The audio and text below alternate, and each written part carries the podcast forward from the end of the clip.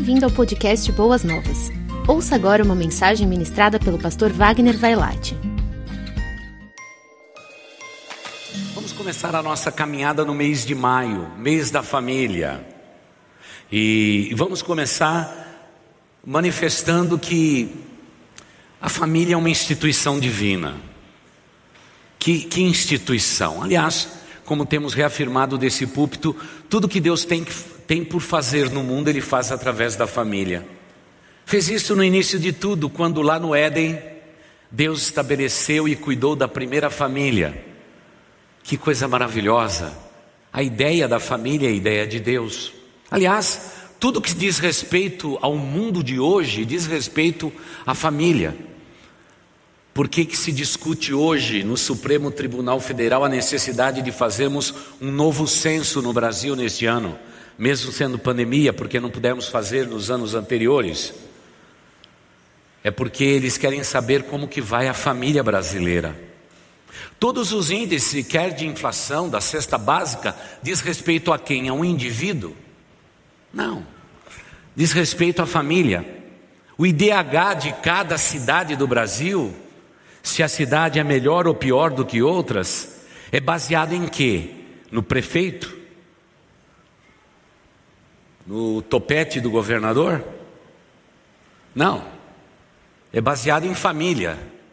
Pode ser até que o mundo hoje contrarie valores a respeito da família, mas a família continua sendo o alvo principal de tudo o que acontece no mundo, desde o Éden até os dias atuais o que importa é a família. E para nós, a família cristã. A maioria das vezes, quando pensamos na família, estamos vendo que a família tem sido atacada, bombardeada, destruída. E é o que tem acontecido neste momento. Antes da pandemia, para cada pedido novo de casamento que havia na cidade de São Paulo, havia quase a mesma quantidade de pedidos de separação e divórcio. Que triste. Que tempo a família tem vivido no mundo. Mas, queridos irmãos, como igreja, como cristãos que somos, temos que mais do que nunca enfatizar esta instituição. Vontade absoluta de Deus para abençoar a humanidade. E Deus também nesses dias Começou tudo de novo, através da minha família e da tua família. Gosto de dizer que Deus não tem um plano B. O plano de Deus sempre será o plano A, a família. E o mais impressionante de tudo para mim é que, mesmo essa instituição sendo tão atacada, tão alvejada, ela continua sendo a esperança para o mundo que estamos vivendo. A família ela tem uma força inacreditável. Ela tem um poder incontido. Ela tem uma capacidade de se renovar, como aconteceu agora na pandemia. Irmãos, nós nem imaginávamos que íamos passar tanto tempo dentro de casa. Mas a família, por isso, foi destruída? Não, não foi destruída. Ela foi a instituição que abraçou todos os desejos de todos os nossos governantes, porque na hora de ficar, a gente não fica na rua, a gente fica na onde? Fica em casa. Porque sim, este é o lugar mais protegido que existe na face da terra. É o nosso lar, é a nossa família. Aparentemente, muitos disseram: não vai ter como sobreviver a família se essa pandemia durar muito. Irmãos, na medida, e nossa igreja pode falar isso categoricamente, né? porque estamos envolvidos na campanha de imunização. Essa imunização provavelmente vai até janeiro, março do ano que vem. É triste, mas é verdade, não tem como fazer, não há vacina suficiente. E só se o governo comprar muita vacina mesmo, para que a gente possa imunizar todo mundo. É difícil. Nós vamos ainda usar máscaras por um bom tempo, mas a família vai sobreviver. Sabe por quê? Ela é uma instituição divina, ainda que os homens digam: família é família, mas para nós é uma instituição divina. E essa instituição divina encanta o nosso coração. Porque o que é uma igreja como a nossa? Uma igreja como as nossas, não importa em que lugar do Brasil você esteja agora. A, a igreja de Cristo Jesus é a somatória de famílias, e a gente pode ver isto em cada núcleozinho aqui, acolá, famílias reunidas, famílias reunidas, famílias reunidas. Esta é a composição, essa é, é, é a essência desta outra instituição que Deus deixou na terra. A igreja, ela é formada de famílias, desde das sinagogas mais antigas até os megatemplos que existem espalhados pelo mundo, agregando milhares de pessoas a cada culto. Famílias reunidas, famílias reunidas. Mas houve nos Estados Unidos um período na década de 70 em que os americanos estavam discutindo o valor da família e a nova família que viria depois da década de 70. E nesse período de tempo, curiosamente, teólogos evangélicos, protestantes, católicos, teólogos cristãos se levantaram em favor da família e dizendo ao mundo, na década de 70, no iníciozinho da década de 70, que a instituição família era sem dúvida nenhuma o núcleo mais poderoso que havia sobre a face da terra. A ideia de Deus continuava tendo que ser a ideia dos homens e que os homens não poderiam abandonar a ideia de família, porque já naquele tempo se dizia que a família ia mudar. A família seria núcleos é, individuais. O individualismo que pontuaria a década de 70 faria de cada pessoa uma pessoa sem interesse de se associar ao sexo oposto, constituir família assim por diante.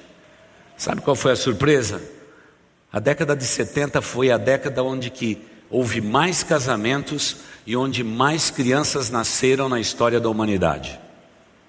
Você percebe? Às vezes o mundo vem com as suas ondas dizendo: faça isso, faça aquilo, faça aquele outro. A instituição família, como Deus planejou no Éden, não é mais aquilo que importa nos dias atuais. E o que, que acontece? É o contrário do que os homens pensam. Sabe por quê? Quem está nos bastidores do mundo não é um homem, é o próprio Deus. É Ele quem haverá de sustentar as nossas famílias hoje, até a volta de Cristo Jesus. E as nossas famílias serão fortes, precisam ser fortes, principalmente num tempo como este, como o tempo que estamos hoje vivendo. Por isso, as instituições divinas, elas funcionam desta maneira. É um convite generoso de Deus para que você participe do projeto que é dele. E todo aquele que diz sim para Deus, diz sim para a família, diz sim para a igreja. E a gente, mesmo num tempo ruim como este que estamos vivendo, a gente consegue marchar. É interessante perceber que quando falamos de uma instituição divina, nós estamos falando de algo criado pelo próprio Deus, aquele ser extremamente inteligente, que sabe exatamente o que nós mais precisamos, como pessoas que têm corpo, alma e espírito.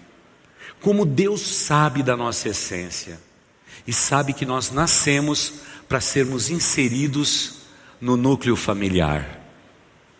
Como é gostoso perceber até mesmo agora nesse período, os bebezinhos que nasceram, nesse período de pandemia, irmãos, nenhum deles nasceram com uma plaquinha: Estou livre do Covid.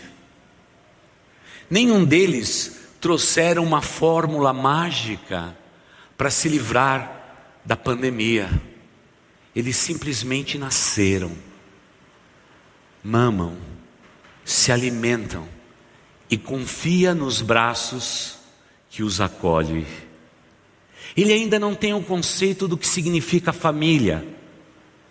Ele consegue sentir o cheiro como bebezinho da mãe e distingui-lo. Aquele bebezinho sabe a respeito daquela voz grave do pai que diz algumas palavras, ele não consegue enxergar ainda direito, só vê vultos, mas no íntimo do seu ser, ele está seguro, porque ele está no seio da instituição mais nobre que Deus estabeleceu na face da terra, a família. Oh, amada igreja, como é gostoso que isto aconteça. Por isso que quando alguém não é um bom pai, não é uma boa mãe, ou quem sabe uma criança esteja nascendo é, num, num lar extremamente destruído, complicado, mesmo assim o sentido de pertencer desta criança, ela é forte, porque ela saiu das mãos de Deus, foi colocado no útero materno, e do útero materno vai passar agora para o útero familiar, para mais tarde, quando crescer um pouco mais, ir para o útero social nas escolas, para um dia crescer, se emancipar e realmente instituir na face da terra um outro núcleo, o núcleo familiar, para que de novo a história se repita. Lá vem um bebezinho no ventre da mãe, vai para o ventre familiar, vai para o ventre social e a história se repete. Como isso acontece? É pelo mistério do plano divino de Deus, que nunca mudou. Você faz parte desta família, eu também faço parte. Nós compomos famílias e a família precisa ser forte. Veja comigo, por exemplo, Gênesis 1, os versículos de 26 até 30. Estes versos, eles são importantíssimos para nós. Eu quero só deixar estes versos para que você possa é, acompanhá-los e perceber que o plano de Deus ele é perfeito, ele é maravilhoso, ele é grandioso. Foi assim que Deus instituiu tudo isto. Gênesis capítulo 1, versículos de 26 até 30. Vamos ler todos juntos? Eu quero ler com vocês estes, estes versos da palavra de Deus. Vamos lá? Então, vamos lá, todo mundo junto, vamos lá. Então disse Deus: façamos o homem a nossa imagem, conforme a nossa semelhança. Domine ele sobre os peixes do mar, sobre as aves dos céus, sobre os grandes animais de toda a terra e sobre todos os pequenos animais que se movem rente ao chão. Criou Deus o homem à sua imagem, a imagem de Deus o criou, Homem e mulher os criou. Deus os abençoou e lhes disse: Sejam férteis e multipliquem-se, encham e subjuguem a terra. Dominem sobre os peixes do mar, sobre as aves dos céus e sobre todos os animais que se movem pela terra. Deus, eis que dou a vocês todas as plantas que nascem em toda a terra e produzem sementes. E todas as árvores que dão frutos com sementes, elas servirão de alimento para vocês. E dou todos os vegetais como alimento a tudo o que tem em si fôlego de vida, e todos os grandes animais da terra. A todas as aves dos céus e a todas as criaturas que se movem rente ao chão e assim foi. Uau! Acho que nós precisamos ser mais vegetarianos, né? Porque Deus falou pouco de carne e muito, e muito do verde, né? Olha, olha o plano divino, a instituição que ele criou. Começa com quem? Com um homem e com uma mulher. Macho e fêmea os criou para que houvesse procriação conforme o princípio estabelecido por Deus para que a terra fosse abençoada. Essa é a instituição. Então, todos nós que temos esse livro maravilhoso em nossas mãos, nós sabemos claro e objetivamente que o nosso Deus Todo-Poderoso, desde o início da história, ele criou para nós um plano, e esse é o plano primeiro de Deus, o plano A para que instituamos famílias. Agora, é claro que talvez alguém esteja aqui e diga, pastor, e eu que não tive a oportunidade ainda de ter uma família, continuo sozinho ou continuo sozinha? Você continua ainda, sem dúvida nenhuma, ligados ao seu núcleo principal. Naturalmente, quem sabe nesse tempo de pandemia tenha sido difícil você encontrar alguém para amar e ser amada. Mas vamos deixar a pandemia passar, não é? E estamos orando nesta igreja para que, se você tem esse desejo no seu coração, que você constitua uma família e seja abençoado, abençoada sobre a face da terra. A respeito dessas questões, a igreja de Cristo Jesus só pode orar a respeito, tá bom? Mas nunca se entristeça. E para você que é viúva ou viúva e perdeu realmente a sua família ou vínculo familiar, se apegue aos seus filhos, se apegue à igreja de Cristo Jesus e realmente reconheça que Deus nunca vai permitir a nenhum de vocês que são sozinhos viverem padecendo qualquer necessidade, Deus vai ser o supridor da sua vida, porque Ele continua com o seu plano A ainda estabelecido a família. E se você constituiu família, agradeça a Deus pelos seus filhos, pelas suas filhas e pela sua descendência. Se você constituiu família e não teve um filho e uma filha, fique tranquilo, porque vocês terão muitos filhos não gerados, mas filhos do coração. Mas Deus continua no seu mesmo e prático objetivo, através do homem e da mulher. Macho e fêmea os criou, estabeleceu os vínculos para que eles pudessem crescer e multiplicar sobre a face da terra. Qual é o objetivo de Deus? É a procriação? Não. É unir o homem à mulher? Não. O objetivo de Deus é que através da família o mundo seja abençoado. Então, deixe perguntar: sua família tem sido uma bênção para o mundo? Lembre-se disto. A igreja de Cristo Jesus existe para dar oportunidades para que você abençoe o mundo. É por isso que eu pertenço à igreja. Porque eu sozinho fica muito difícil abençoar o mundo inteiro como Deus planejou para minha família. Eu posso constituir família, eu posso comprar, posso vender, posso trabalhar, posso possuir coisas, posso ter bens na minha vida, mas fica um tanto quanto distante abençoar o mundo. Mas veja como é fácil através da igreja de Cristo Jesus. Por isso, a igreja de Cristo Jesus tem os seus braços estendidos para abençoar a redondeza, como fazemos aqui, o nosso estado, o nosso país, o mundo inteiro. Eu consigo fazer isto através do ministério da igreja local. Por isso, temos que agregar mais famílias para que elas possam desfrutar desse sentimento maravilhoso de que a instituição divina ela passa também pela igreja para que a instituição divina possa abençoar o mundo inteiro. Por isso que Deus também deixou na face da terra a sua igreja. Eu pertenço a ela, você pertence?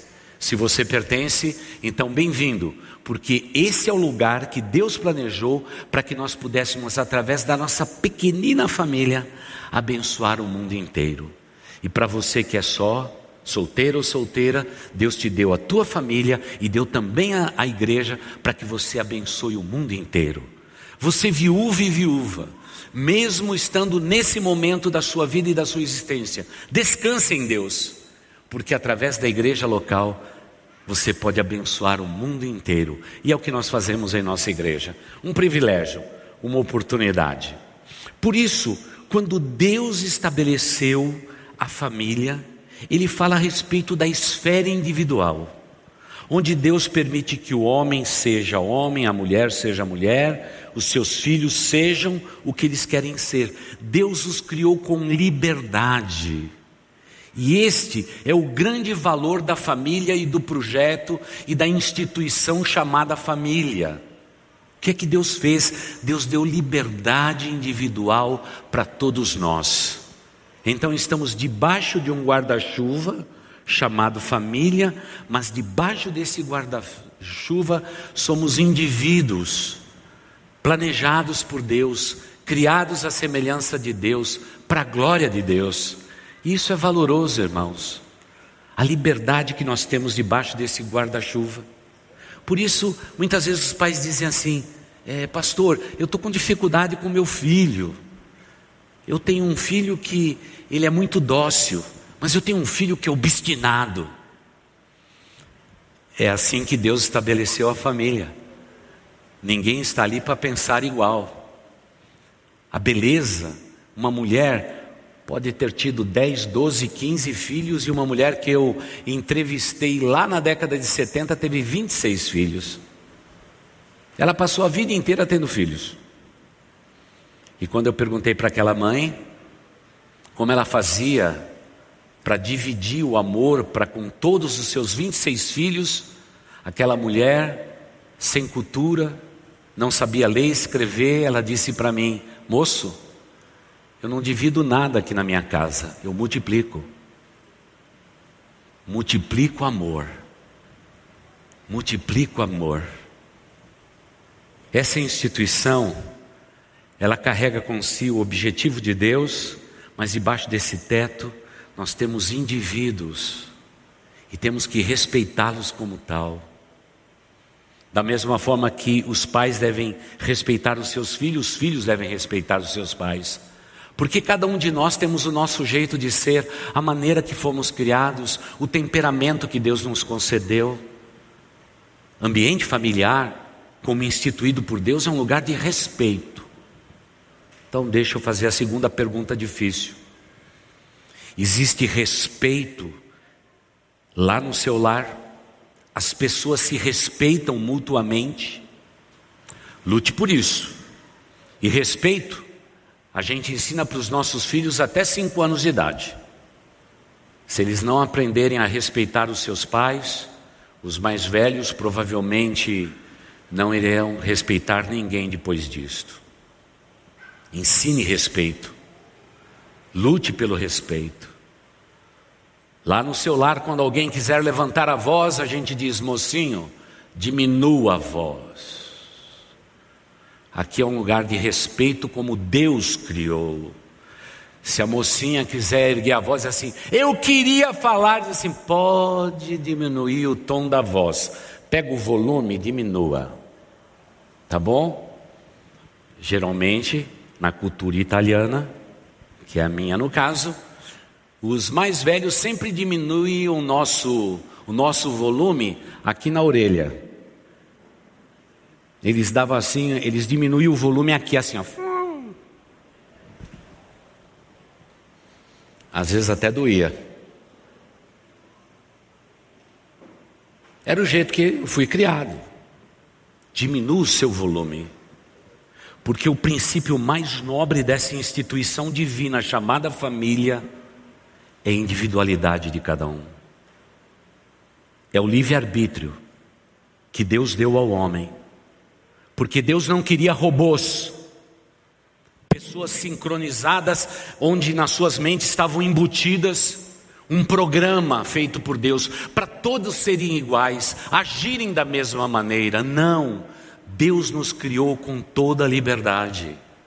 E o grande drama da família é como viver debaixo do mesmo teto e falar a mesma linguagem, a linguagem do respeito mútuo onde quando um fala, o outro ouve. Quando alguém pergunta, haverá uma resposta. Onde ninguém esconde de ninguém o que é a realidade da vida. A mentira é aborrecida, porque só a verdade pode prevalecer nessa instituição chamada família. Nenhum pai, nenhuma mãe tem o direito de esconder nada aos seus filhos, nem os filhos esconder nada aos seus pais, porque essa instituição, ela é uma instituição divina, planejada por Deus para abençoar o mundo inteiro, e ela só pode abençoar o mundo inteiro quando nós estivermos debaixo deste telhado em verdade, em justiça. O homem foi criado para reger. Vocês puderam ver aí no, nos versos bíblicos, e o sentido ali, o homem, não é? É o sentido do homem, da mulher, não é? O sentido mais genérico da palavra. O homem e a mulher foram criados para serem regentes, atores principais do mundo em que vão viver. Então, sem dúvida nenhuma, precisamos dizer para os filhos que vocês são atores coadjuvantes. No Oscar da vida, vocês poderão ganhar o prêmio de ator coadjuvantes, porque os atores principais da sua vida é o papai e a mamãe. E aí eu vejo no mundo atual uma dificuldade, que já tenho falado desse púlpito há cinco anos. Eu sinto muito quando nasce uma criança nas nossas famílias, instituição divina, parece que nasce um rei ou uma rainha. Alguma coisa está acontecendo de errado no mundo. Filhos são atores coadjuvantes. Não coloque-os como ator principal. Criança é criança e precisa dos seus pais. Mas quando nasce uma criança agora, parece que nasce um rei, uma rainha. E o lar, ao invés de circular ao redor daquele que é divino, o Deus que criou a família, ela começa a circular através de uma criança que nasceu. Irmãos, cometemos um erro grave. Claro que vamos cuidar das nossas crianças como fazemos aqui em Boas Novas. Cuidamos muito bem das nossas crianças. E aliás, hoje eu quero pedir aí que na hora da saída todos vocês ganhem um pirulito. Porque todos vocês são filhos. Mas todo filho é ator coadjuvante. O regente da instituição divina cabe ao pai e cabe à mãe. Meu irmão, você é sacerdote dentro deste lar. Minha irmã, você é sacerdotisa dentro desse lar. Abençoe o ministério que Deus te deu, os seus filhos. Coloque-os no lugar. Pastor, tem filho que está fora do lugar? Tem. Tem filho que está mandando nos pais. Tem filhas hoje que manda na mãe. Ela ficou com 14, 15 anos, a mãe agora quer se vestir igual a filha. Ficou cocotinha. A filha ficou bonitinha, né? ganhou um corpo bonitinho. A mãe está com aquele corpo é, meio, meio fora de forma, como regente. Agora elas estão querendo ficar igual às filhas. Minha irmã, meu irmão, filhos precisam de paz. Vocês são atores principais. No palco da vida, atue como tal. Não permita que os seus filhos dominem vocês. Porque se vocês deixarem, eles vão dominar vocês. Porque infelizmente na liberdade humana, o ser humano quer mais território sobre o próximo, quer ganhar mais sobre a individualidade de quem está ao seu redor. Irmãos, não podemos fazer isto. Deixa eu dar uma palavra para os filhos, se bem que vamos falar bastante sobre isso durante esse mês. Filhos, por favor, honre os seus pais. Guarde a tua voz para você mesmo. O dia que você quiser gritar com alguém, vá no banheiro e grite com você mesmo. Porque o maior inimigo que um filho tem é você mesmo. É você mesma. Tá bravo? Grite lá. Nunca erga a voz para o seu pai e para a sua mãe. Porque o único mandamento que eu conheço na Bíblia Sagrada a respeito de bênção e prosperidade diz assim: honre seu pai e sua mãe para que viva uma vida longa sobre a terra e seja próspero. Tá bom? Ó, diminua o volume. Porque hoje os jovens querem prevalecer com a voz alta. Marido que não faz a lição direito de casa também sobe no altar e diz: Quem manda aqui sou eu. Seja submissa, mulher. Desça do banquinho, porque se você levantou a sua voz, você já perdeu a batalha. Porque dentro da instituição família, o principal é Deus. E depois os dois atores principais é o homem e a mulher. E debaixo da sua prole, da sua descendência, Deus haverá de abençoar o mundo inteiro. Irmãos, eles são simples de entender. Mas o que acontece hoje? A família ela está disfuncionada completamente. Nós temos, por exemplo, homens que não lideram. Sabe por quê? terceirizaram para a esposa a educação espiritual dos filhos. Ah, você tem mais jeito para contar história. Olha, eu, eu sempre me confundo nas histórias. Eu não sei quem foi que matou Golias ou quem matou Davi. Eu estou um pouco confuso naquela história. Você sabe a Bíblia tão bem a sua voz é tão meiga. Vai para a beira da cama dos teus filhos e conta a história. E eu vou ficar aqui em casa, aqui na, na nossa cama, descansando já. Você sabe, meu amor, como que eu estou cansado. Terceirizou.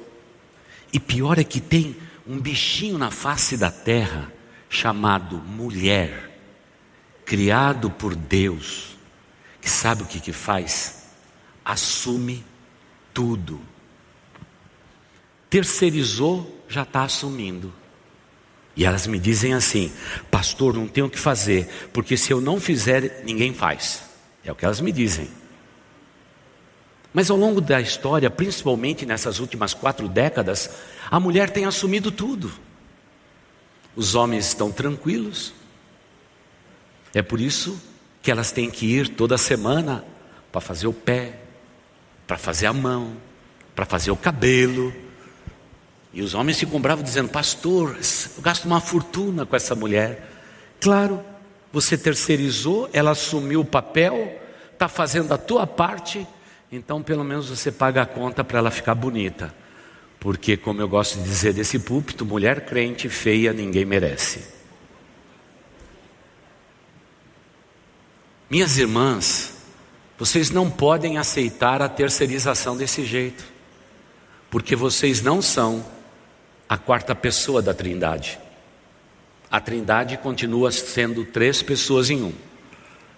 Deus ainda não terceirizou para o homem ou para a mulher qualquer outro poder que não seja dele mesmo. Esta é a instituição chamada família. É interessante perceber que nesse tempo, essa disfunção que está acontecendo é porque os papéis da família estão invertidos. Hoje à noite eu e a minha esposa vamos estar falando sobre os papéis do homem, da mulher, dos pais e dos filhos, para recordar a igreja a respeito disso. Então hoje à noite vamos continuar falando sobre os papéis. Aí nós vamos aquilatar o seguinte: o homem tem sido sobrecarregado pelas demandas da vida. Viver numa cidade como São Paulo, as distâncias de locomoção, o trânsito caótico, o tanto que essa cidade é competitiva, tem feito com que o homem diga: eu vou ter que produzir, eu vou ter que fazer, e por outro lado ele diz: as contas estão sempre lá para pagar. Os boletos não nos esquecem, irmãos, nem no tempo de pandemia. Mas, como dizia meu falecido avô, nós somos seres humanos assim. Quando chega em janeiro, nós temos 12 boletos para pagar. Quando chega em dezembro, nós pagamos os 12 e temos que preparar para janeiro seguinte, onde haverá os outros boletos da vida. Será sempre assim na sua vida. Isso tem sido peso para o homem. E por conta da distância, das lutas da vida, das demandas, porque a mulher de hoje, ela é bem exigente. Ela quer ter uma casa boa. A gente já percebe o pessoal que casa, né? O pessoal que casa hoje está casando mais tarde. Por que está casando mais tarde? Porque a sociedade está dizendo que ele tem que ter uma casa bonita, tem que ter uma casa mobiliada, tem que ter um carro, tem que ter tudo pronto. Irmãos, no tempo que eu casei, a gente só tinha que ter esposa. O restante Deus dava. Eu mesmo me casei e na nossa casa dava para jogar bola em todos os cômodos. Porque nós tínhamos um fogão, a geladeira chegou um mês e meio depois de casado. Nós tínhamos um sofá horrível, que quando os visitantes sentavam nele afundavam. E tínhamos uma cama, uma boa cama. Era o que nós tínhamos. E só tínhamos um ao outro para começar o grande projeto de Deus chamado família. Posso dizer uma coisa? Deu certo. Os móveis foram chegando, o conforto razoável foi chegando, os filhos começaram a chegar e hoje somos uma família feliz. Por isso, a demanda das mulheres hoje é exagerada. Elas querem ter uma casa excelente, elas querem educar os seus filhos nas melhores escolas, fazem bem de fazer isso. Quando se tem condição, vamos fazer isso tudo. E normalmente, antes o homem saía para trabalhar, agora sai o homem e a mulher para trabalhar, os dois, para poder manter o seu status. E na maioria das vezes, irmãos, é o status estabelecido para o mundo é que nos frustra, nos cansa, nos derrota nos divorcia e nos faz tantas coisas mais como temos visto nesse tempo acontecer. Se você duvida disso, eu quero concluir essa primeira etapa da nossa fala. Todos os domingos pela manhã teremos as demais. Eu quero dizer que a pandemia mostrou algo interessante. As famílias tiveram que mudar o seu status de maneira rápida, infelizmente. E aí começaram as crises que permearam as famílias de nossa igreja. Primeiro foi o plano de saúde. Com o desemprego não dava para pagar. Temos que usar do INSS, do, do SUS. Daqui a pouco o status ficou um pouco pior por causa do agravamento da pandemia. Tivemos que tirar os filhos da escola particular e colocar no ensino público.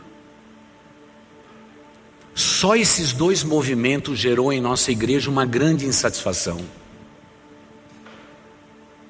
Porque, pelo que eu posso perceber hoje, parece que as mulheres não foram preparadas para diminuir o status da sua vida. E a pandemia pegou todo mundo de surpresa. As famílias de nossa igreja, tendo que recomeçar, e recomeçar do zero, entenderam assim: é melhor eu ir para uma cidade do interior, onde que o sistema único de saúde é um pouquinho melhor do que São Paulo, as escolas públicas são melhores,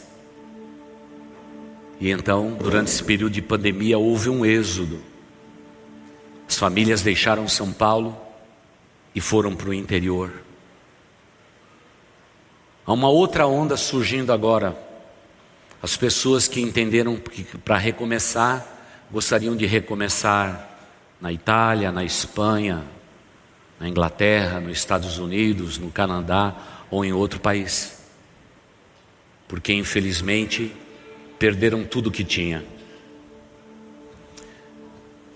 Quando a gente olha para um quadro desse, talvez alguém possa perguntar para a instituição igreja: como que nós faremos, pastor?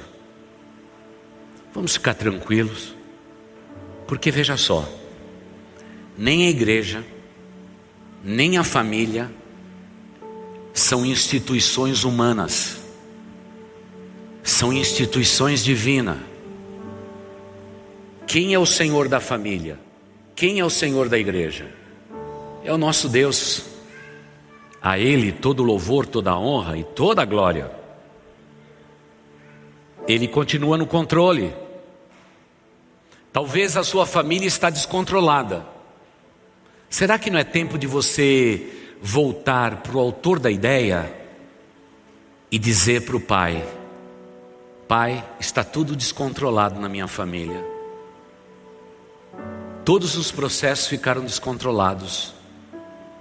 Queremos voltar agora para a Sua palavra, para uma vida bonita de oração. Queremos ter na Tua palavra o recurso que nós precisamos para cuidar dessa instituição tão linda. Hoje é tempo de todos nós que lideramos esta igreja, de lermos mais as Escrituras Sagradas, orarmos mais a Deus para dizer: Pai, o que faremos a partir de agora? Com essa instituição que é tua. Como um homem ou uma mulher, como os atores principais, deverão buscar em Deus o recurso para a sua vida e dizer: Senhor, o que nós faremos dessa instituição tão linda que o Senhor colocou na face da terra da qual eu faço parte? Sempre quando a humanidade está em crise, temos que voltar para Ele, o autor da ideia, aquele que planejou, aquele que sustenta as nossas famílias, o nosso Deus Todo-Poderoso. Mas talvez você esteja hoje nesse culto presencial ou talvez nos assistindo pela internet. E você diga assim, pastor, as coisas fugiram do controle. Nós não percebemos, mas fugiu do controle. Preciso conversar mais certo com os meus filhos. Nós precisamos nos perdoar dentro do lar. Precisamos acertar as contas. Precisamos fazer a lição de casa, pastor. Isso é simplesmente maravilhoso. É assim onde que tudo começa. Todas as vezes que na Bíblia o homem decaiu e houve um desarranjo, um descontrole, o único meio que houve é quando eles voltaram para o Criador. Ah, casais. Quem sabe hoje Deus está dizendo: é tempo de você voltar para o altar. Altar, pastor. Altar. Você se lembra do dia do teu casamento? Você e sua esposa de mãos dadas, dizendo: Eu prometo te amar por toda a minha vida, ser por você só enquanto eu viver, e para tanto eu dou a minha palavra de fé e de fidelidade.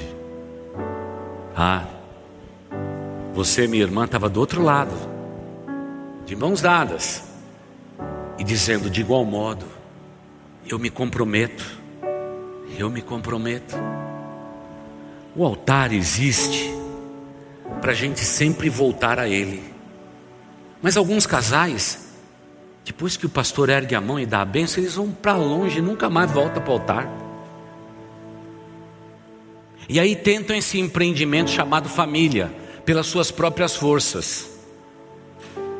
E aí as coisas não funcionam e o casamento vai para uma derrota inevitável. Porque quando a gente jurou amor num altar, o nosso Deus Todo-Poderoso é aquele que colheu os votos. Talvez alguém diga, pastor, pastor se enganou. Eu me casei só no cartório. Não teve altar. Esqueça, meu amigo. Deus nos dá autoridade para cuidar de nós. Até o rei, o coração dele está nas mãos de Deus, ainda que seja rei. Naquele momento que você assinou os papéis, você assinou o compromisso com essa instituição chamada família. Não fuja do seu lugar. Mas por favor, pais, vocês são atores.